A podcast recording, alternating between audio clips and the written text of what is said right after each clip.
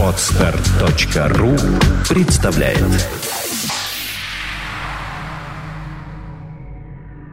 На четвертые сутки пути деревья стали попадаться все реже, и перед странниками раскинулась пустыня.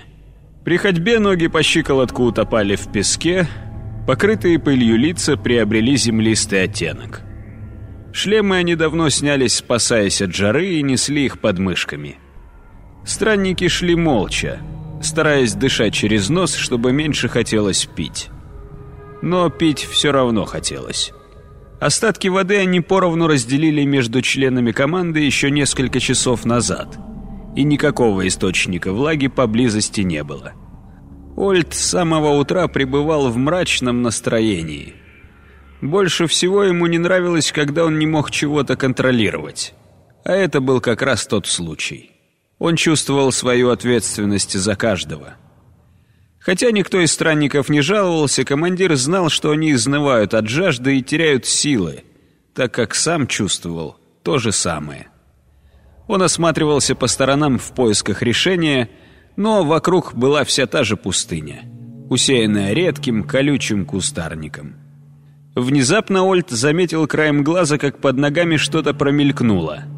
Он опустил взгляд и увидел серовато-коричневую пятнистую змею, которая спешила убраться с дороги странников. Ольт упал на колени и молниеносным движением ухватил змею за хвост.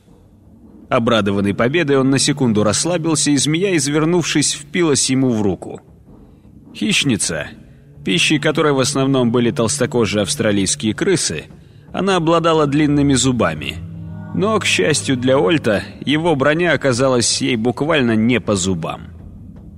Командир поднялся с колен. С руки его свисала намертво вцепившаяся зубами змея. Ольт обвел опешивших членов команды торжествующим взглядом и улыбнулся. «Я знаю, что мы будем делать», — сказал он, и, вытащив нож, резким движением отрубил змее голову. Успев подхватить в полете отрубленное тело, он приложился к нему губами и сделал глоток спасительной соленой влаги затем передал добычу команде.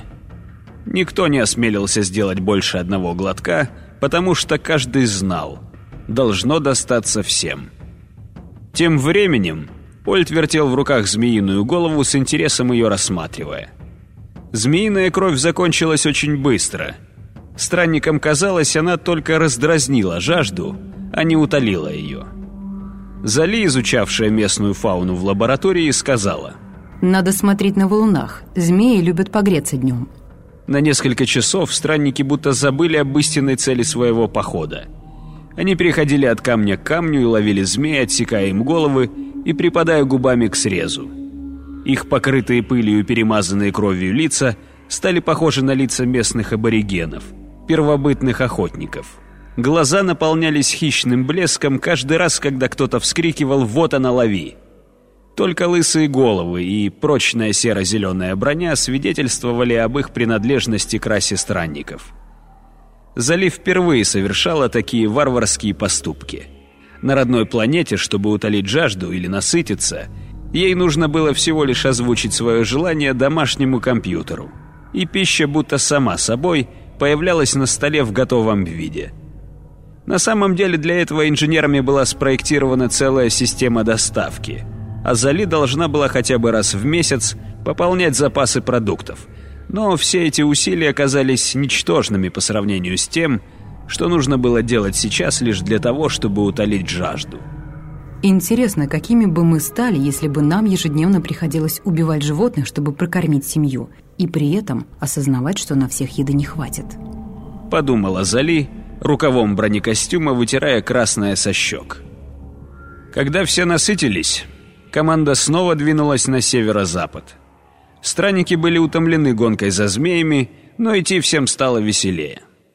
Несс и Тай вели шутливую перебранку, остальные путники время от времени вставляли свои комментарии, и пустыню то и дело оглашали взрывы хохота. Ольд шел впереди всех, сверяя курс по тактическому компьютеру на манжете. Когда солнце начало клониться к закату, Вдали показались красноватые насыпи, растянувшиеся по всей линии горизонта. «Это еще что такое?» — спросил Ольд, не особенно надеясь на ответ. «На горы вроде не похоже». «Терриконы заброшенных шахт», — отозвался Ильчи. «Если мои расчеты верны, мы приближаемся к шахтерскому поселению. Точнее, к тому, что от него осталось. Раньше здесь добывали разноцветные камни. От них нет никакой практической пользы, но земляне любили украшаться ими. На корабле Ильчи изучал земную географию.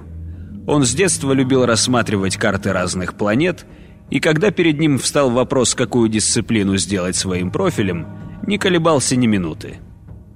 В юношестве Ильчи не задумывался о том, какую злую шутку может сыграть с ним выбор профессии. Ученые не считали картографов равными себе, поскольку те только изучали поверхность планет, но не создавали ничего принципиально нового. Военные тоже не особо жаловали представителей этой профессии. Хотя знания картографов часто помогали планировать тактику ведения боя, в реальной схватке от них было мало толку. А у Шильчи и вовсе не походил на боеспособную единицу. Он был настолько субтильным, что без подгонки броня самого маленького размера висела на нем, как на плечиках. И теперь, делясь с командой сведениями о земном городе, он впервые в жизни ловил на себе уважительные взгляды коллег и мечтал только о том, чтобы эти секунды длились вечно. Даже в глазах Несс вспыхнула искра заинтересованности. «Земляне плохо переносят жару», — продолжал Ильчи. Поэтому местные дикари предпочитали жить под землей, создавая собственные дома прямо в заброшенных шахтах. Поэтому есть шанс, что там остались выжившие. Такой шанс есть всегда и везде. Нам нельзя расслабляться. Перебил его Ольт и решительно двинулся дальше. Момент триумфа промелькнул и растворился в густом воздухе пустыни. Ильчи вздохнул и поплелся вслед за командой. Когда странники были уже на подступах к городу, Ольт указал рукой вперед и спросил. «Вы видите то же, что и я?» «А что там?» — сощурился Тай. Кажется, впереди по курсу лагерь, и, судя по цвету палаток, это наши. Сказала Зали. Под одним из терриконов действительно стояло несколько серо-зеленых палаток. С расстояния в пару километров маркировку на них было не разглядеть, но форма и цвет свидетельствовали о том, что лагерь принадлежит странникам. «Так что же мы стоим разговоры разговариваем? Шире шаг!» Бодро скомандовал рядовой Ноя. «Может быть, еще до ночи успеем повидаться со своими?» А может, и знакомых встретим. Не торопись», — осадил его командир. «Вы, молодые, вечно куда-то спешите. Все норовите прошибать лбом стены вместо того, чтобы как следует разобраться в ситуации. А вдруг земляне поставили такие же палатки, и там нас ждет засада?» Ольт надел шлем и несколько раз повторил в микрофон позывные. Ответа не последовало. Командир попытался снова, но на линии был слышен только неопределенный треск. Ольт обвел команду напряженным взглядом. «Не нравится мне все это». «Может, у них со связью неполадки?» — предположил Ноя. «У всех сразу? Ну, всякое может быть». «Вот именно, рядовой. Всякое может быть. Поэтому мы должны просчитывать все возможные варианты. Попробую что-нибудь пробить по своим каналам». Вмешался в разговор Таин. «Постарайтесь несколько минут ни о чем не думать, чтобы не сбивать мне сигнал». Не все киничийцы имели одинаковые экстрасенсорные способности, но Таин был из числа тех, кто не только имел природный талант к видению сквозь время и расстояние, но и усиленно этот талант развивал на протяжении лет. Сейчас он сделал несколько шагов в сторону и, прикрыв глаза, начал прощупывать руками воздух перед собой. Лицо его, в первые секунды спокойное и безмятежное, вдруг дернулось – будто от внезапного укола зубной боли. Движения рук стали быстрее и хаотичнее, а потом все закончилось. Члены команды внимательно смотрели на Таина. У каждого на устах застыл вопрос. Но никто не решался задать его вслух, будто эти несколько слов могли что-то изменить. «Ну что там? Все плохо?» Наконец нарушил молчание Ольд. «Не знаю», — ответил Таин и устало потер виски. Сначала не было никаких сигналов, абсолютная тишина. Я немного углубился в прошлое, а дальше началось непонятное. Резкое чувство страха. Почти живое. Оно не начиналось с тревоги, не нарастало подобно лавине, возникало в одну секунду и тут же исчезало. Потом боль. Много боли. И дальше эта тишина. Оглушающая. Мертвая. «Мертвая, говоришь?» Ольд почесал в затылке. «Нет, мне это определенно не нравится». «Что бы там ни случилось, мы должны пойти и проверить», — сказал Ноя. «Все, что я должен, это довести команду до пункта назначения живой и невредимой. Ты слишком горяч, Ноя. Это хорошо для Халькана, который всегда готов идти под пули. Но сейчас у нас другая задача». Ноя прав. Мы должны пойти. Если наши собратья в опасности, мы вытащим их из беды. Или погибнем вместе с ними. Вмешалась Зали. Это глупо, Зали. Неизвестно, что нас ждет дальше. На счету каждый боец, сказал Ольд. Вот именно, каждый боец. Как мы сможем выстоять против дикарей, если не будем драться за жизнь каждого? Вы как хотите, а я пойду. Зали надела шлем и решительно зашагала в ту сторону, где трепетали на ветру серо-зеленые палатки. «Вы что, так и будете стоять?» – проворчал Ольд, обращаясь к остальным членам команды. Надевайте шлемы и идем». Странники приближались к лагерю, стараясь не шуметь. Командир нервничал из-за того, что в этой пустынной местности они не могли оставаться незамеченными, превращаясь в легкую добычу. Он злился на Ноя, который не смотрел по сторонам и шел вперед так легко и уверенно, будто они отправились на воскресную прогулку в парк. С другой стороны, снайперу здесь тоже было негде укрыться. Это немного успокаивало. Подойдя к палаткам поближе, Ольд жестом дал команду взять лагерь в оцепление и медленно подбираться к нему с разных сторон. Рацию он не стал использовать, опасаясь, что сигнал могут засечь дикари. Теперь командир относился к ним не так легкомысленно, как в начале пути. Соблюдая все меры предосторожности, Ольд до последнего надеялся, что его опасения окажутся ложными, и в лагере они обнаружат команду странников – мирно усевшуюся вокруг костра. Но его надеждам не суждено было сбыться. Обнаженные тела девяти странников лежали на земле между палатками, и у каждого во лбу зияла дыра от пули. «Вот твари!» – прошептал Ноя, рассматривая труп женщины, чья грудь была покрыта десятками мелких порезов. Их пытали, констатировал Ольд, и встал на колени, чтобы закрыть ей глаза, безразлично уставившиеся в темнеющее небо. Кто знает, что они могли рассказать. Несс, все это время стоявшая в стороне, оцепенев от ужаса, прикрыла рот ладонью и отвернулась. Ее стошнило. «Ну, Этай, проверьте палатки». Едва слышно скомандовал Ольд. В следующую секунду он сам вскочил на ноги, и резким движением отдернул полог ближайшего шатра, готовый моментально открыть огонь. То же самое сделали двое других странников. Но в палатках было пусто. Судя по свежести порезов, сказал Ольд, когда обыск территории был окончен. Дикари здесь были совсем недавно. Может быть, утром. Они не могли уйти далеко. Но теперь у них есть наша броня и оружие. Зали все еще не могла оторваться от созерцания голых изуродованных тел. Будем надеяться, они еще не разобрались, как им пользоваться. Здесь они и без нашего оружия неплохо справились, заметил Ильчи, судорожно сглотнув. Посмотри на маркировку. Ольт указал на татуировки на предплечьях погибших. Здесь не было военных, только ученые да киничийцы. Кучка самоуверенных задниц, считающих себя самыми умными – Скорее всего, они не выставили часовых на ночь, вот их и взяли тепленькими. Если хочешь выпустить пар, лучше пойди и убей какого-нибудь дикаря, а не поливай бранью павших. Сказала Зали с остальными нотками в голосе. Нужно достойно их проводить, пока тела не склевали падальщики.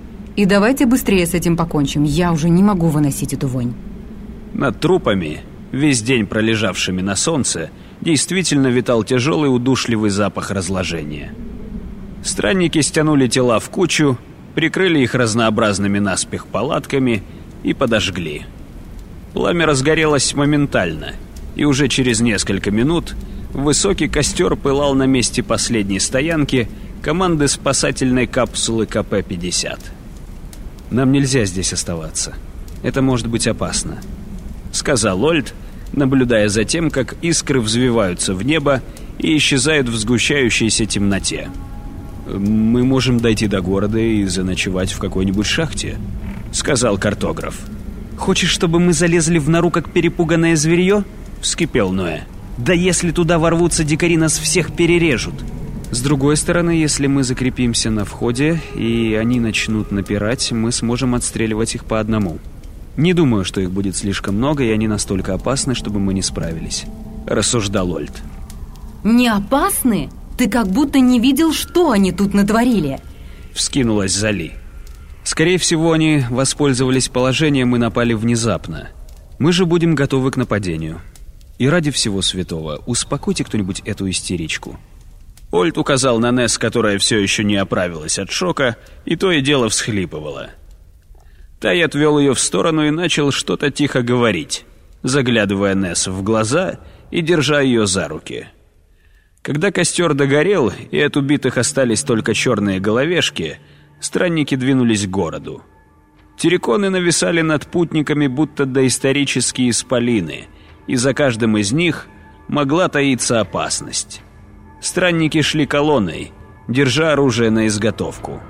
Земля приглушала звук шагов, и ничто не тревожило тишину ночи. В этом царстве песка и камня, казалось, не было ни одной живой души. В этой местности не было военных баз, поэтому во время зачистки город практически не пострадал. Лишь изредка на пути встречались шахты, входы в которые были завалены камнями. «Ну что, Какую выберем?» — спросил Ольд, не замедляя шаг. «Да любую», — отозвался Ноя. «Как по мне, они все одинаковые». «Значит, давайте попробуем эту». Ольд указал оружием на пещеру слева от дороги. Странники подошли ко входу в пещеру и увидели высеченные в камне ступени, ведущие куда-то вниз. Осторожно начали спуск. Луч фонаря на шлеме Ольта выхватил из темноты несколько факелов, закрепленных на каменных стенах металлическими скобами. Чтобы вытащить факел из проржавевшего крепления, пришлось немного повозиться. Но, наконец, древко оказалось в руках командира. Он поджег просмоленную ткань в навершие факела и передал его Ильче, стоявшему следующим в колонне. «Вырубай фонари!» — скомандовал Ольд, выдергивая второй факел из крепления. «Будем экономить энергию». Дальше команда спускалась, подсвечивая себе путь первобытным огнем.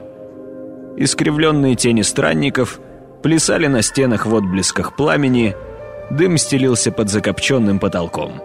Эхо шагов отражалось от каменных сводов, и, помноженное само на себя, в клочья разрывало тишину. Из-за всего этого спуск казался странникам бесконечным — хотя на самом деле они углубились в пещеру едва ли на десяток метров.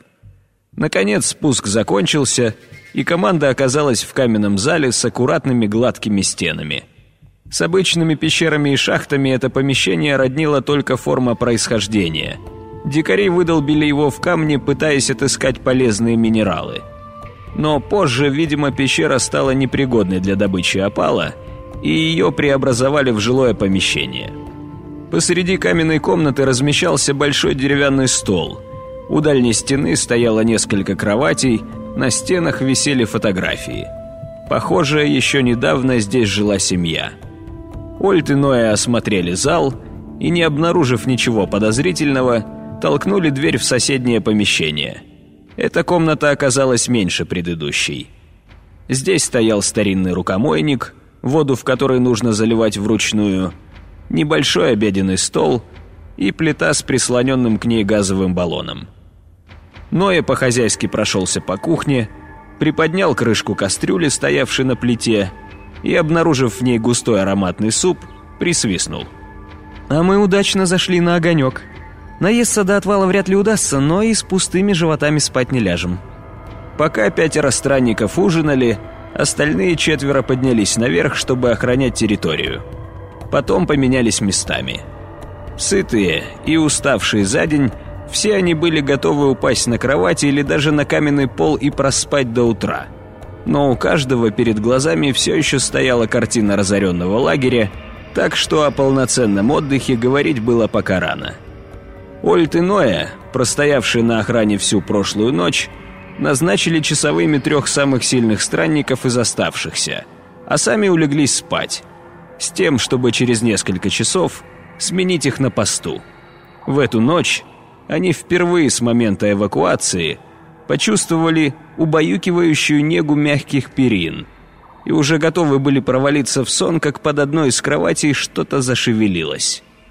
Воины вскочили на ноги и наставили стволы на скрытую под свисающим с кровати покрывалом опасность. «Не двигаться!» – проревел Ольд, обращаясь к невидимому противнику – но от испуга замерли все присутствующие. Несколько секунд ничего не происходило, а потом из-под кровати послышался тоненький плач. Ноя сдернул с кровати покрывало и нагнулся. Там, внизу, прижавшись к стене, сидел белокурый ребенок.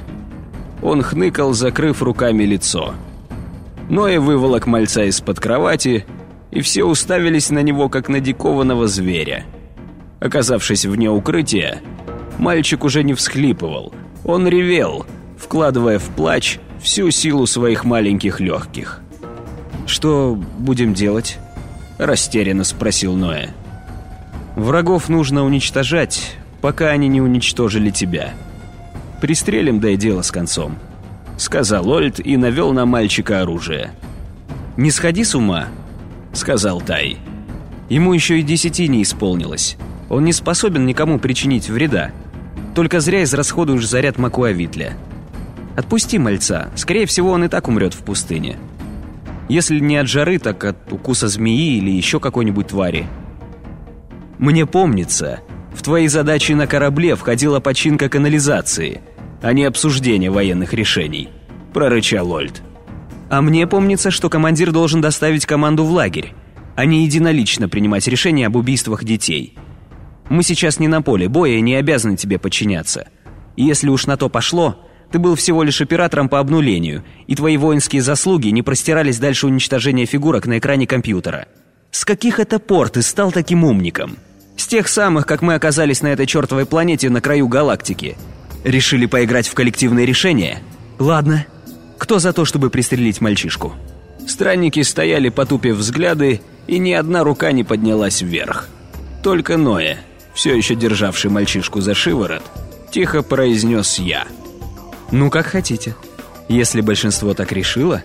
«Ноя, отведи мальца наверх и проследи, чтобы уже через минуту и следа его тут не было. Иначе открывай огонь», — сказал Ольд и, сплюнув на пол, улегся в постель. «Я спать. А вы пока подумайте о том, в каком положении мы оказались. Поймите, наконец, что это не игрушки». И странники подумали — но вовсе не о том, как выстоять в этой войне.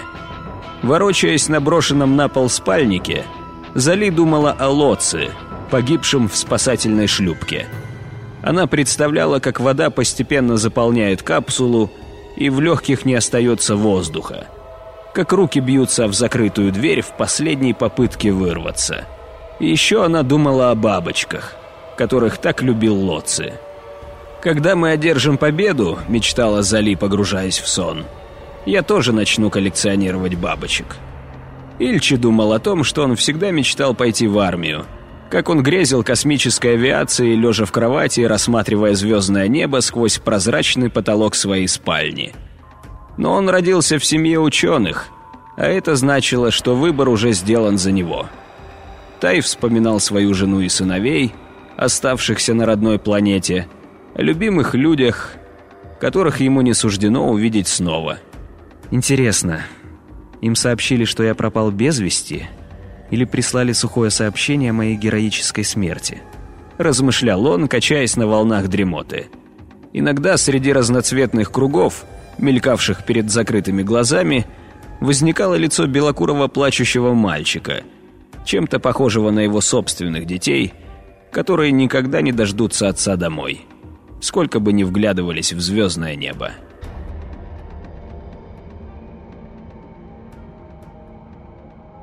Странники проснулись пораньше, чтобы пуститься в путь до того, как начнется невыносимая жара. Им было жаль покидать прохладную пещеру. Каждый проверял, все ли в порядке с бронекостюмами, работают ли микрофоны на шлемах, лишь бы еще хоть на минуту задержаться в этом каменном доме. Первым закончил сборы ишчелианец по имени Тоц. Он забросил на плечи рюкзак и двинулся к выходу из пещеры. Остальные последовали за ним. Сонная процессия поднималась по каменным ступеням, и впереди их ждали сотни километров застывшего и превратившегося в песок пламени. Когда выход уже был близко, Ольт, идущий третьим в цепочке, скомандовал. «Всем надеть шлемы». Но Тоц, уже переступавший порог пещеры, не услышал его.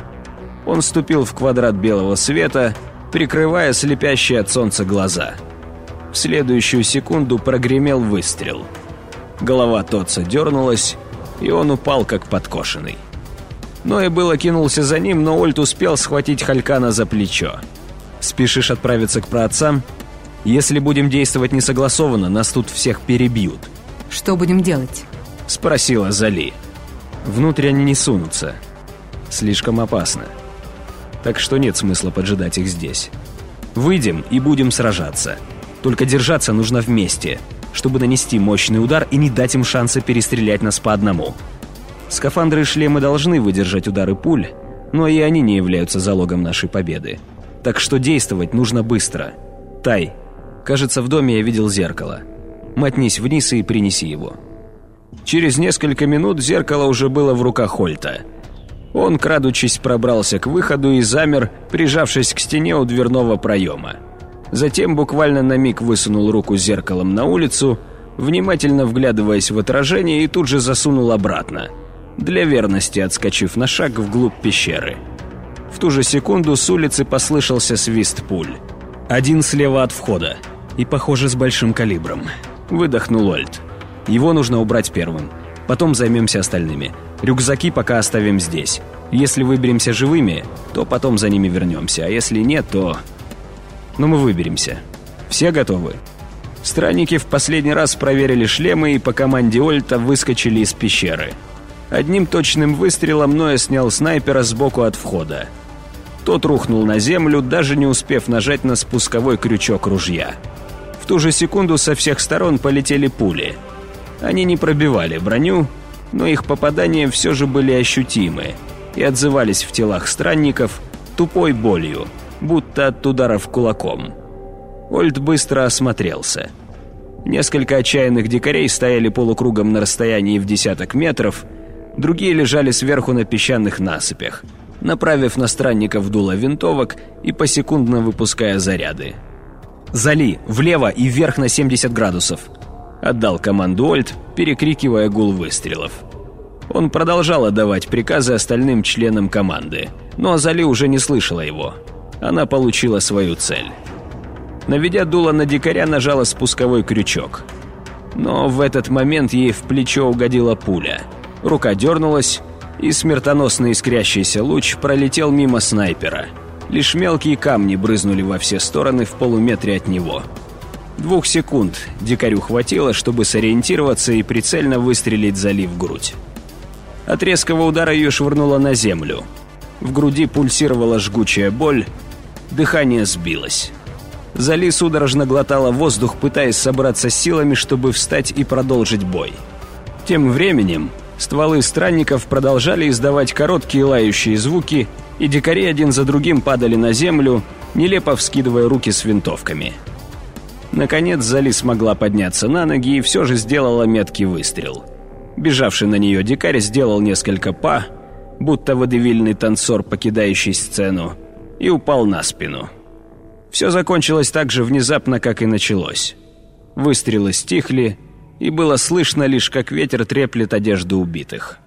«Нужно собрать их оружие», — устало сказал Ольт и, подняв забрало шлема, утер вспотевший лоб. «Заряда наших макуавитлей надолго не хватит». «Подождите, Тай ранен», — сказал Сау, показав на странника, который сидел, привалившись к валуну, и прижимал руки к груди. В метре от него лежал дикарь. Тело его все еще подрагивало в конвульсиях. Пока другие земляне отвлекали внимание странников на себя, он незаметно подобрался поближе и успел сделать два выстрела почти в упор. Сбитый с ног Тай выронил оружие, но, превозмогая боль, выхватил нож из голенища сапога и почти не целя запустил в противника. Теперь этот нож торчал из груди дикаря. Странники помогли Таю снять верхнюю часть бронекостюма, и Сау приступил к осмотру. Прощупав раненого и задав ему несколько вопросов, он констатировал. Внешних повреждений нет. Пару ребер сломаны, но внутренние органы вроде не задеты. Жить будешь, но первое время советую слишком не напрягаться и не делать резких движений. Возможно, сейчас будет тяжело дышать, но скоро это пройдет. Посиди еще немного». Сау метнулся в пещеру за аптечкой и, добыв оттуда шприц-ручку, вколол Тау дозу обезболивающего. «Подействую через несколько минут. Когда боль опять вернется, сообщи мне. Но, по идее, этого не должно случиться в ближайшие восемь часов. Можешь одеваться. Но не забывай, сейчас тебе противопоказаны физнагрузки». «Если мы будем и дальше нести такие потери, до лагеря добираться будет некому», — проворчал Ольд. «Не понимаю, как десяток натренированных солдат могли так облажаться в схватке с дикарями, чье вооружение выглядит так, будто досталось им от прошлой цивилизации? Не все здесь профессиональные солдаты», — напомнил Ильчи. «И очень зря», — огрызнулся Ольд. «Я бы предпочел сражаться плечом к плечу с полноценными боевыми единицами» а не с дохляками, которые во время службы только и делали, что писали письма мамочке и по ночам плакали в подушку, мечтая поскорее отправиться домой. Вот вы, Ольд показал на часовых, которые охраняли стоянку под утро. Куда вы смотрели? Сау виновато потупился. Я не знаю, откуда они взялись. Мы ведь только на минуту спустились вниз перед выходом, чтобы взять рюкзаки. Нет, вы не просто на минуту спустились вниз. Вы покинули боевой пост – без разрешения командира. И теперь тот слежит с простреленной башкой. Ольд сплюнул на песок. Будь мы сейчас в армии, магистрат бы вам этого с рук не спустил. Ну кто же мог знать, что они нас вычислят? Ведь ночью за нами никто не следил, продолжал оправдываться Сау. Я уверен, что всему виной мальчишка. Зуб даю, это он нас сдал. В следующий раз, когда вам захочется пощадить беззащитное существо, вспомните этот день. Хватит, прекратите! Здесь везде смерть, разве вы не чувствуете? Я хочу уйти!» Вскрикнула Несс. «Да, незачем здесь оставаться», — согласился Тай, который уже поднялся на ноги и стоял, опираясь на валун. «Но нельзя бросить здесь Тоца. Он заслужил, чтобы его погребли честь по чести». Странники вынесли из пещеры несколько стульев и пару покрывал для погребального костра — оттащили тело подальше от места битвы, чтобы не осквернять ритуал присутствием вражеских трупов, и подожгли. Команда не стала дожидаться, пока костер прогорит. Несколько минут они постояли молча, почти в память убитого, и Ольд сказал, «Мы и так здесь слишком задержались. Собираем винтовки и в путь». Но когда странники вернулись к терриконам, оказалось, что оружие землян уже кто-то унес – Тела убитых так и лежали в неестественных позах. Глаза некоторых были распахнуты, отражая последнюю муку. Но ни одной винтовки, ни одного патрона при них не оказалось. Чёртово местечко. Прямо мороз по коже. Давайте выбираться отсюда, пока все не началось снова. Сказала Зали. Если тут еще кто-то есть, мы должны остаться и принять бой, а не бежать, как последние трусы. Ноэ сжал кулак. «Нет, Ноэ», — осадил его Ольд. Зали права. Оставаться тут нецелесообразно. Во-первых, мы не знаем, сколько их. Вряд ли много.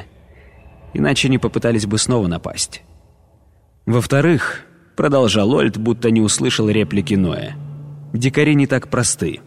Пускай это кучка фермеров или какие-нибудь охотники на местную живность, но они умеют прятаться. И что самое главное, знают эту местность лучше нас. Не хочу, чтобы мы снова не досчитались кого-нибудь из наших». Странники спешно собрались и двинулись в путь. Город больше не казался им вымершим. Отовсюду слышались шорохи. Каждый раз, когда ветер поднимал над землей горсти песка, странники вскидывали оружие с опаской, оглядываясь по сторонам. Они миновали открытые площадки, на которых раньше местные жители собирались по вечерам, когда солнце палило не так сильно – и узкие улочки, образованные отвесными каменными стенами. Ближе к окраине города, кроме терриконов и заброшенных шахт, обнаружились и обычные дома. Небольшие, приземистые, без каких-либо архитектурных претензий. Просто места, где можно жить. Между домами встречались низкие, едва ли достигающие человеческого роста деревья. Их тонкие деформированные стволы и блеклые, покрытые пылью листья свидетельствовали о том, что эти растения каждый день ведут борьбу за жизнь и неизбежно ее проигрывают. Двери некоторых домов были распахнуты настежь, но ни у кого из странников не возникало желания войти внутрь. Ноя нагнал Ольта, идущего впереди, и сказал, «Как насчет устроить им тут фейерверк, как на день воссоединения магистрата?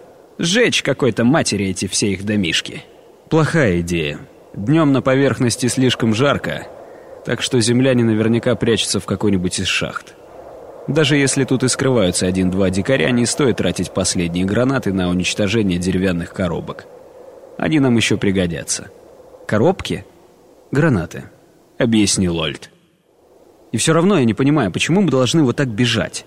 Разве этому нас учили в армии? Мы не отступали в боях с куда более сильными противниками.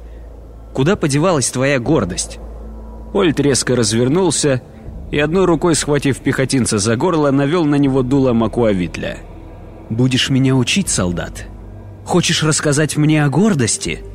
Спустя несколько секунд командир отпустил, но и одновременно толкнув его со всей брезгливостью и пренебрежением, на который был способен.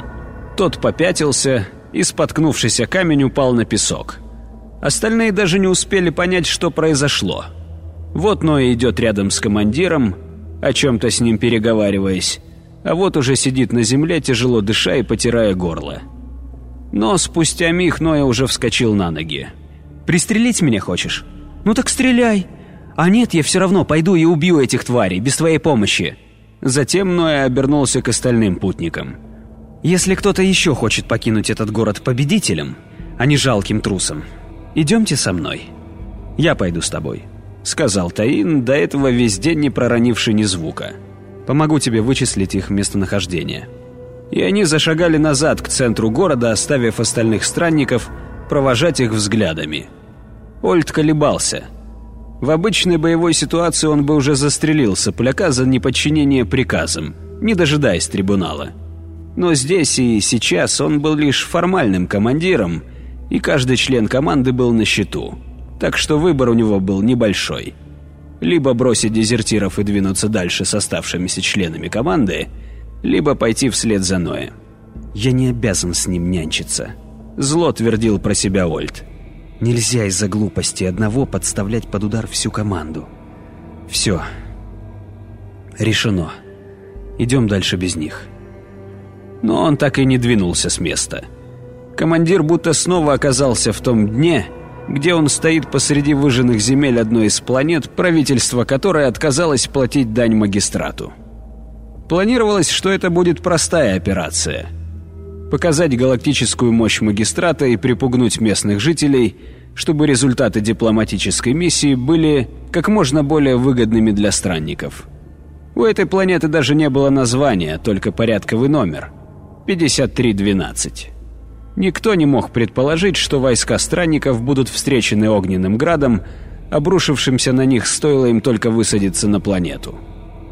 В тот день погибли многие. Ольт выжил только потому, что его вызвал к себе старший по званию, и он вовремя ушел с места массивного огневого удара, предварительно отдав бойцам команду не менять позицию и не открывать огонь, пока не будет дан соответствующий приказ. Никто из его отряда не выжил погибли все, кого Ольд не просто знал по именам, выбитым на бронекостюмах, а кого считал своей семьей, с кем не один год сражался плечом к плечу. Конечно, вскоре на планету 5312 были направлены новые войска. На этот раз их было куда больше, и о дипломатической миссии не могло быть и речи. Враг был разгромлен, а многие города сожжены дотла, но Ольту это уже не принесло ни радости, ни облегчения. Руководство временно перевело его на бумажную работу, чтобы дать оправиться после пережитого. Но позже Ольд так и не вернулся к командованию.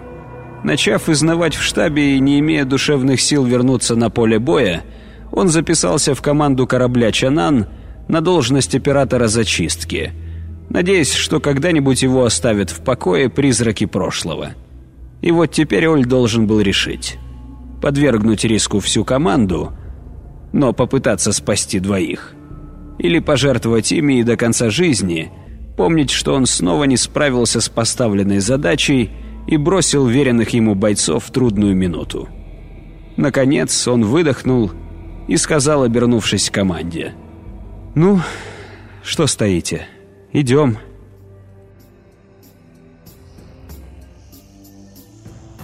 «У тебя есть какой-нибудь план?» — спросил Таин, когда они снова углубились в город. «Вообще-то в мой план входило, что с нами пойдут все», — проворчал Ноя. «Ну и черт с ними. Справимся без этой кучки трусов». Таин вздохнул. Ему все меньше нравилась эта затея. Согласившись идти с Ноя, он рассчитывал на то, что у этого молодого горячего парня на уме есть что-то, кроме отчаянного желания продемонстрировать всему миру свою удаль. Теперь Таин понимал, что ошибся. Но идти на попятный было стыдно. Да и куда идти? Команда их, скорее всего, ждать не стала и уже ушла дальше в пустыню. Пытаться их нагнать в одиночку настолько же опасно, как и сопровождать Ноя. Связаться с командиром с помощью навигационного компьютера. Но следующий сеанс связи запланирован на вечер, и вряд ли Ольд подключится к общему каналу раньше этого времени. Он берег каждую секунду, каждую крупицу энергии в садящихся батареях. Попытки прощупать их по энергетическим каналам тоже не дали результатов. За это утро Таин пережил слишком много эмоций, и теперь они засоряли эфир, сократив улавливающие способности странника до минимума. Таин стал похож на близорукого дикаря, который потерял очки и может как следует рассмотреть предмет, только если он очень большой или находится на достаточно близком расстоянии. Таин уныло брел, отставая на шаг от Ноя, и ругал себя за то, что так легко поддался на пламенную речь собрата. Он был падок на красивые слова, как и большинство других киличийцев, и в этом не было ничего удивительного. Их с детства воспитывали в атмосфере пафоса. Бесконечные лекции, призванные воспитывать в будущих духовных наставниках, умение влиять словом на представителей других каст и прививать чувство собственного величия – учебники, исполненные высокопарных фраз, наставления родителей, воспитанных в той же не меняющейся веками системе. В результате среди киничей встречалось много таких, у кого словосочетание «сладость победы» вызывало куда больше трепетных чувств, чем сама победа над кем бы то ни было. Таин был таким же. И это означало, что ему никогда не подняться слишком высоко по карьерной лестнице – его удел быть средним звеном между магистратом и галактическим сообществом, транслировать приходящее от руководства распоряжения, облекая их в наиболее подходящую форму. Экстрасенсорные способности помогали Таину улавливать настроение массы, моментально подстраиваться под них, находя нужные слова. Но ему никогда не доверили бы принимать важные решения. Вокруг путников снова выросли рукотворные горы спрессованного шлака. Солнце пекло в шлемы, и даже система охлаждения бронекостюмов не спасала от жары. Из-за этой жары и тишины, нарушаемой только шуршанием ветра в песке, странникам казалось, что пространство стало густым и вязким, как сироп, и они барахтаются в нем, преодолевая каждый метр. Желая сбросить с себя наваждение и вырваться из этого липкого полусна – но я задрал голову и крикнул в раскаленное почти до бела небо. «Ну? Где вы все? Хватит прятаться! Выходите и посмотрим, кто кого!»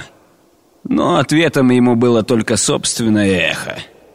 Но я уже готов был поддаться охватившей его бессильной ярости и начать без разбору стрелять по сторонам, тратя последний заряд оружия, но Таин мягко взял его за плечо. Я попробую выяснить, где они находятся. Если не слишком далеко, то, скорее всего, смогу засечь сигнал. Таин снял шлем, чтобы лучше улавливать вибрации, и, сосредоточившись, начал попеременно выхватывать из пространства информационные волны, идущие с разных сторон. С юга, востока и севера к нему пришла лишь клубящаяся тишина. С северо-запада донеслись легкие тревожные вибрации. Существа, издававшие их, находились далеко.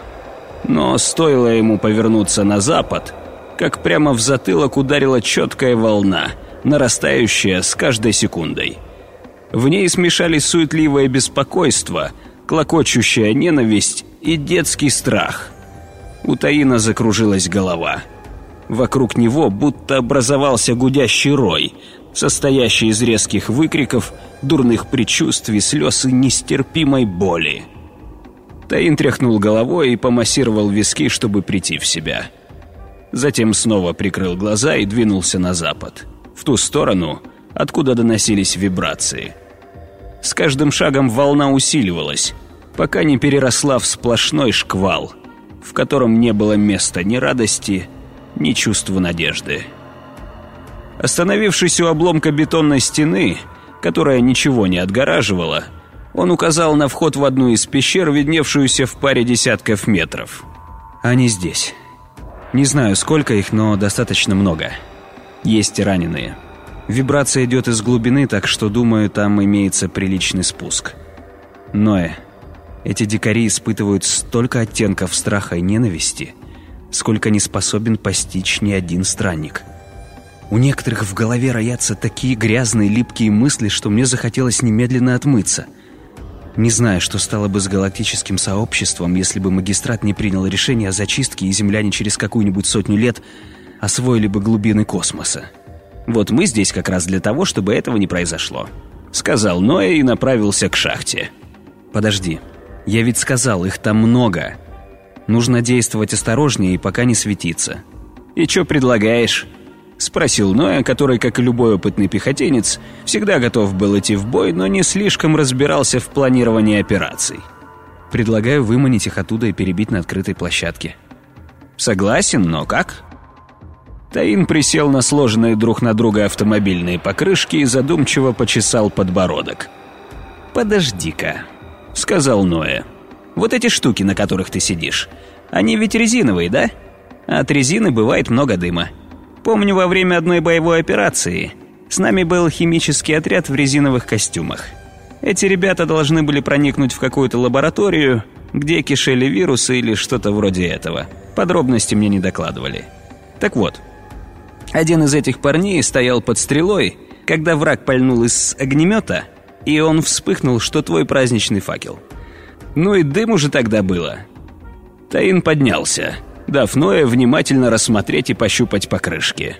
«Да, точно. Эти штуки должны подойти. Правда, тут их явно не хватит, чтобы выкурить дикарей. Нужно найти еще таких же». Долго искать не пришлось. Совсем рядом находился просторный гараж, в котором помимо инструментов и разнообразной техники находились покрышки. Некоторые из них валялись на полу, Другие были аккуратно сложены у дальней стены. Странники выволокли их на улицу. Ноэ довольно похлопал один из трофеев по резиновому боку. «Ну вот, то, что нужно. План такой. Переносим эти штуки ко входу в шахту, поджигаем и закатываем внутрь. Ты говорил, там должен быть спуск. Значит, наша дымовуха доберется до цели.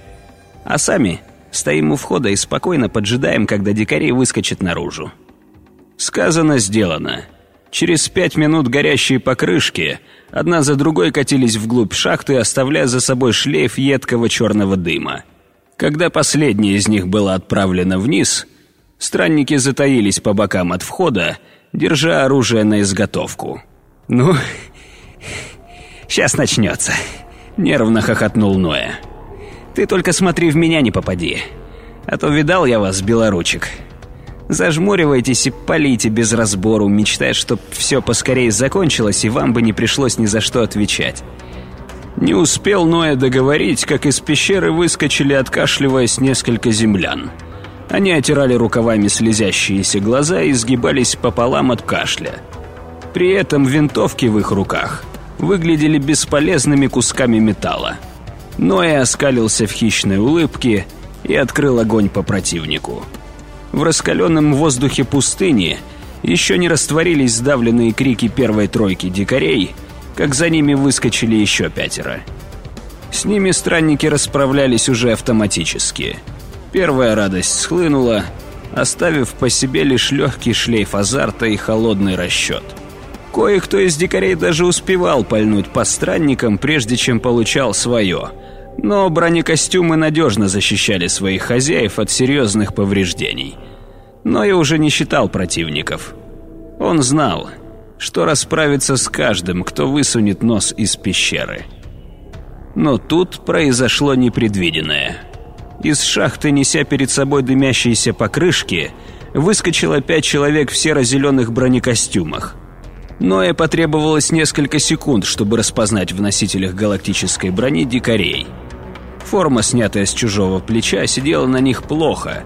Терморегуляторы и защитное поле шлемов были отключены. Но и этого короткого замешательства дикарям хватило, чтобы сориентироваться и открыть огонь. Ноя как мог отстреливался, выкрикивая проклятие, выславляя магистрат.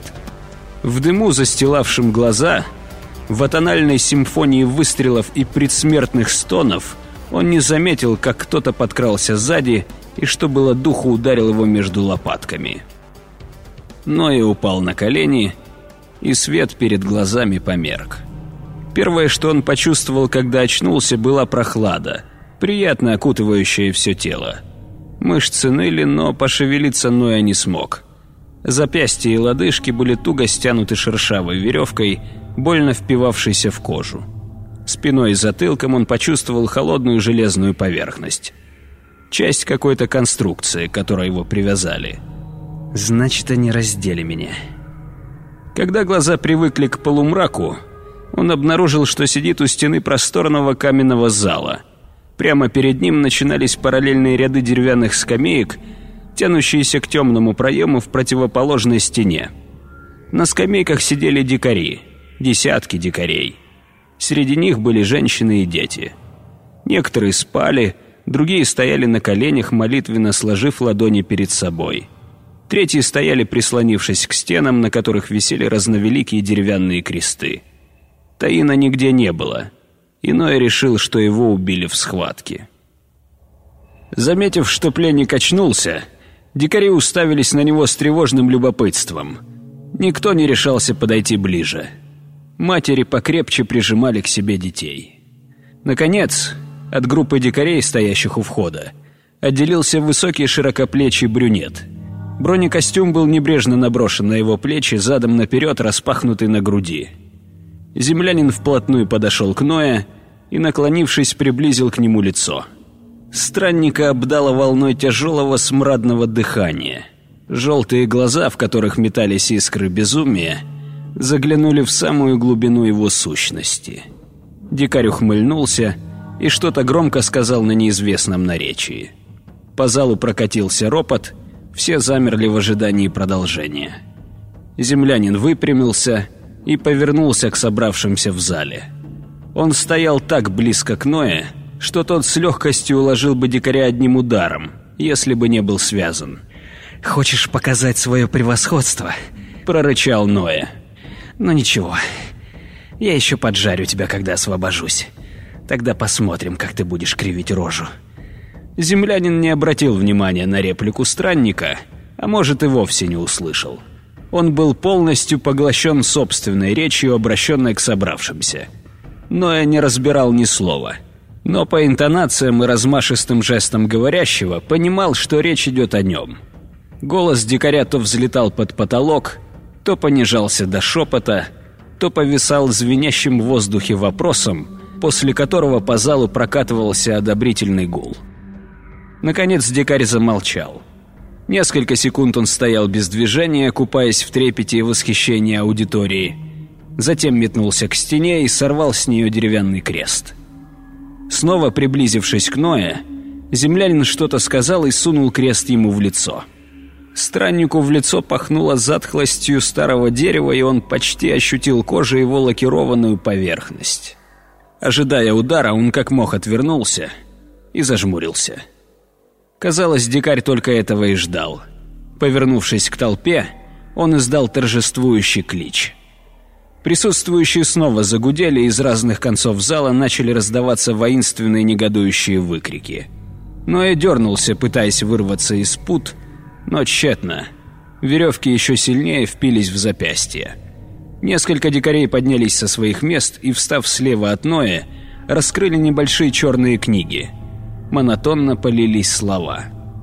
Сплетение трех голосов, хором повторяющих какой-то текст на лающем и остром, как клинок наречии, одновременно убаюкивало и поднимало из глубины сознания первобытный страх. Дикарь в бронекостюме ненадолго исчез из поля зрения Ноя, но вскоре снова появился. С ножом в руках. Это не был не видавший виды боевой нож, необычный хозяйственный. Дорогая лакированная рукоять и гравировка на сияющем лезвии указывали на то, что кто-то заплатил за это оружие немалую сумму и очень бережно к нему относился. По взгляду желтых глаз дикаря Ноя понял, что тот готовится получить огромное удовольствие от предстоящих событий. Странник сцепил зубы и пообещал себе во что бы то ни стало не закричать. Во время пехотных операций он повидал всякого и не раз бывал ранен. Но еще ни разу не чувствовал такого отчаяния и беспомощности. «Нельзя. Нельзя показывать им мою слабость. Галактическое сообщество никогда не встанет на колени перед дикарями». Мысли метались в голове Ноя, как испуганные золотые рыбки. «Нет, не может быть, чтоб я вот так умер. Я обязательно выберусь и расквитаю с ними. Особенно с желтоглазым. Он будет просить у меня пощады на всех языках, прежде чем... А потом пришла боль. В первый миг она даже принесла облегчение, вырвав Ноя из сонного оцепенения, вызванного монотонным чтением молитв. Но после начался кошмар. Дикарь сделал на груди Ноя четыре надреза, вместе образовавших квадрат. Затем начал медленно, поддевая кожу тонким острым лезвием, отделять ее от плоти. Странник сжал кулаки так, что ногти впились в ладони и зарычал. Каждый миг был более мучителен, чем предыдущий. Только Ноя начинало казаться, что хуже уже быть не может, его грудь разрывалась новой вспышкой боли. Голоса, читающие молитвы, становились все громче – вот-вот готовые зайтись в истерике. Дикарь, учинявший расправу, сделал последний рывок, и лоскут срезанной кожи остался у него в руке. Он поднял этот трофей высоко над головой и, повернувшись к залу, издал ликующий возглас. Толпа ответила неоднородным гулом. Сквозь кровавую пелену, застилавшую глаза, Ноя заметил, что земляне начали вставать со своих мест и двигаться в его сторону – все плотнее сжимая кольцо. Как шакалы, обступившие поверженного льва, они собрались вокруг пленника. Их лица были перекошены от злости и отвращения, будто нелепые карнавальные маски. Дикари что-то выкрикивали, делая резкие выпады в сторону странника, словно пытались его клюнуть. Но я не знал языка, на котором говорила эта кучка землян, но различал в их репликах одно повторяющееся слово — «зло». Земляне выплевывали это слово, вкладывая в него всю возможную ненависть. Множили его на разные голоса, и оно, отраженное от сводчатого потолка, градом сыпалось на голову Ноя. Одна землянка отделилась от толпы, вплотную подскочила к страннику и с размаху залепила ему пощечину, вложив в удар все свое отчаяние. Из глаз дикарки брызнули слезы. Она уронила лицо в ладони и начала всхлипывать, будто жертвой пыток и глумления была она, а не пленник. Этот первый удар стал для остальных стартовым сигналом. Но и начали бить кто чем дотянется. Пощечины, зуботычины, удары ногами в корпус – все слилось в единый стихийный шквал. Даже дети норовили ударить странника или хотя бы плюнуть в него. Но и все еще держался и не кричал, но его сознание затуманилось от боли, и контролировать себя становилось все труднее. Казалось, земляне не успокоятся, пока не забьют пленника до смерти. Но стоило желтоглазому повысить голос, призывая толпу к порядку, как собравшиеся отступили тяжело дыша. На этот раз они не стали рассаживаться по местам, а лишь сделали несколько шагов назад, освободив немного пространства. Желтоглазый ступил в образованный полукруг, держа в руках факел и железный пруд. Он вызвал одного из толпы и торжественно вручил ему факел. Потом занес над огнем кончик прута и подождал, пока тот раскалится до красна. Он делал все нарочито медленно, по крупице взращивая в Ное страх и как струну натягивая до звона ожидания неизбежного. Затем подошел к пленнику и начал водить перед ним орудием пыток, будто примеряясь, с какой части тела начать. Желтоглазый выглядел спокойным и уверенным, словно проделывал такое уже далеко не в первый раз. Толпа на заднем плане притихла в ожидании зрелища. Некоторые отворачивались, не желая иметь ничего общего с происходящим, но никто не посмел остановить Желтоглазого. Наконец дикарь принял решение и, взяв Ноя за подбородок, нацелил раскаленный кончик прута ему в глаз. Спустя секунду Ноя нарушил данное себе обещание и закричал. Он просто открыл рот и выпустил наружу весь ужас и всю боль, разрывающую его изнутри. В этом пронзительном вопле потонул другой резкий вскрик, изданный ворвавшимся в зал землянином.